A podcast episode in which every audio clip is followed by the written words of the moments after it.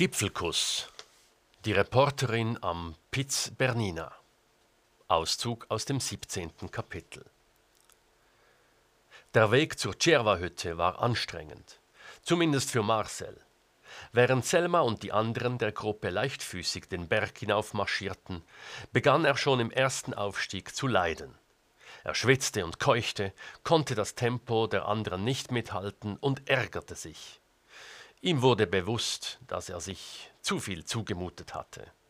Selma hatte ihm am Telefon vorgeschlagen, einen Tag später aufzusteigen, doch Marcel hatte darauf bestanden, frühmorgens von Basel nach Pontresina zu fahren und am Nachmittag gleich mit ihr, Katharina, deren Freund Konrad und dem Brautpaar Julia und Stefano zur Cerva-Hütte auf 2583 Meter über Meer zu wandern. Selma hatte ihm dringend davon abgeraten, da sie vor einer Woche auf ihrer Wanderung zur Segantini-Hütte ebenfalls Mühe mit der Höhe bekommen hatte. Seither hatte Selma keine Höhenprobleme mehr. Dafür war sie im Fextal hinter Sils Maria wegen der umwerfenden Blumenpracht von Katharinas Training etwas abgelenkt gewesen und hatte viele Fotos gemacht. Dafür hatte sie bei der Tour auf den Piz Languard und beim Kletter- und Eistraining auf dem Mortratsch-Gletscher ganz auf die Kamera verzichtet. Konrad bemerkte, dass Marcel in Schwierigkeiten war und wartete auf ihn. Mach langsam, sagte er. Willst du einen Schluck Wasser? Er reichte ihm seine Feldflasche. Marcel trank gierig. Geht schon, sagte er dann völlig außer Atem. Es, es ist einfach zu heiß. Es ist vor allem die Höhe, die dir zu schaffen macht, meinte Konrad. Wenn es nicht geht, kehren wir um. Wir können im Hotel Valrosec übernachten und morgen zur Cierva-Hütte aufsteigen. Das kommt nicht in Frage, sagte Marcel. Doch er musste erneut stehen bleiben und durchatmen. Schon nach wenigen Sekunden ging er weiter, allerdings sehr, sehr langsam. Konrad machte sich Sorgen. An einem Bergbach wartete der Rest der Gruppe. Selma ging zu Marcel und bot ihm an, seinen Rucksack zu tragen. Und du buckelst dann zwei hinauf? Nein, nein, ich, ich schaff das schon. Ich, ich gehe einfach mein Tempo. Konrad ist bei mir. Geh du ruhig weiter. Echt? Ja, ja, Selma, alles gut. Du brauchst das Training. Im Gegensatz zu mir willst du auf den Piz Bernina. Ja, aber weder heute noch morgen. Wir machen bloß eine Vorbereitungstour und nähern uns diesem Berg vorsichtig mal an. Zaghaft ist gut. Ich finde, der Aufstieg ist ziemlich ruppig. Wo ist denn dieser Piz Bernina überhaupt? Wir haben den Kerl noch immer nicht zu Gesicht bekommen. Katharina zeigte den Weg entlang nach oben zu einer Bergkante. Wenn wir dort oben sind, können wir ihn sehen. Plötzlich ein lauter Pfiff. Alle schauten nach unten. Da! Drei Murmeltiere huschten zu ihren Löchern und verschwanden. Nur eines blieb stehen, pfiff noch einmal und verschwand ebenfalls. Hast du sie fotografiert? fragte Marcel und lachte. Selma gab ihrem Freund einen leichten Schubs. Wenn wir Glück haben, bekommen wir heute Abend Gemsen zu sehen, sagte Katharina. Wow, sagte Selma, da freue ich mich drauf. Aber nicht, dass du auf die Idee kommst, Tiere zu fotografieren, sagte Julia. Du bist zwar eine tolle Wolfsfotografin, aber wir haben dich engagiert, um uns ins Bild zu setzen. Sie umarmte ihren Stefano und gab ihm einen Kuss auf den Mund.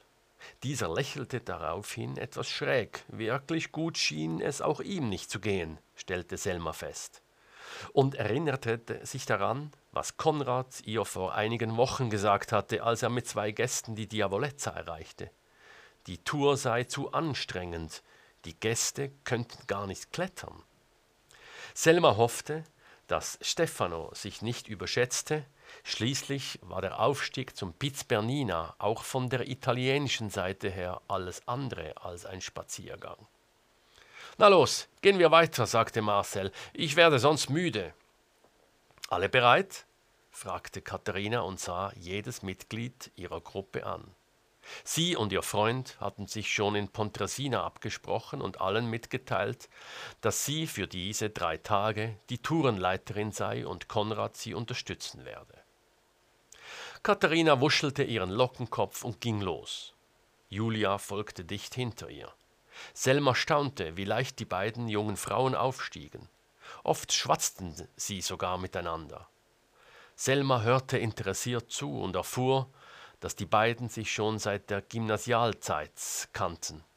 Julia lebte im Internat, Katharina besuchte als Einheimische das Lyceum Alpinum in Zwoz. Offenbar trieben die beiden viel Sport zusammen, Bergtouren und Klettern im Sommer, Skifahren und Skitouren im Winter. Selma bekam Mühe, den beiden zu folgen, nicht nur im Gespräch, sondern auch im Tempo. Sie schaute kurz zurück, hinter ihr kam Stefano, er hatte auch schon einige Meter auf Selma verloren. Und viel weiter hinten kamen Marcel und Konrad. Nun erreichten sie die Bergkante. Katharina blieb stehen und sagte, da ist er, der Piz Bernina.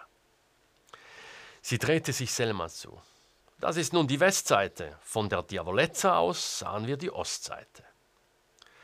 Von hier sieht er viel mächtiger und gefährlicher aus, entgegnete Selma. Habe ich wirklich gesagt, dass ich mitkomme?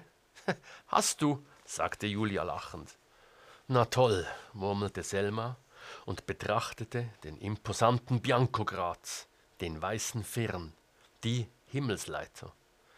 Es sah aus, als würde der Graz auf einer fast senkrechten Felswand thronen. Ihr wurde etwas schwindlig. Als Stefano zu ihr aufschloss, ging Katharina weiter. Julia und Selma folgten ihr. Da es nun in einem engen Zickzackkurs sehr steil bergauf ging, schwiegen auch Katharina und Julia. Selma fühlte eine gewisse Erleichterung.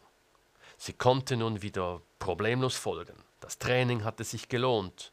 Stefano hörte sie hinter sich schwer atmen, aber nicht lange. Er musste die anderen erneut ziehen lassen. Katharina! hörte sie plötzlich Konrad rufen. Katharina! Selma drehte sich um, doch sie konnte Konrad nicht sehen. Stefano war ebenfalls stehen geblieben, schaute hinunter, dann hinauf zu Selma und zuckte mit den Achseln. Das war doch Konrad, oder? fragte Selma. Sicher, das war Konrad, bestätigte Stefano. Katharina! schrie Konrad erneut. Ja? rief Katharina zurück.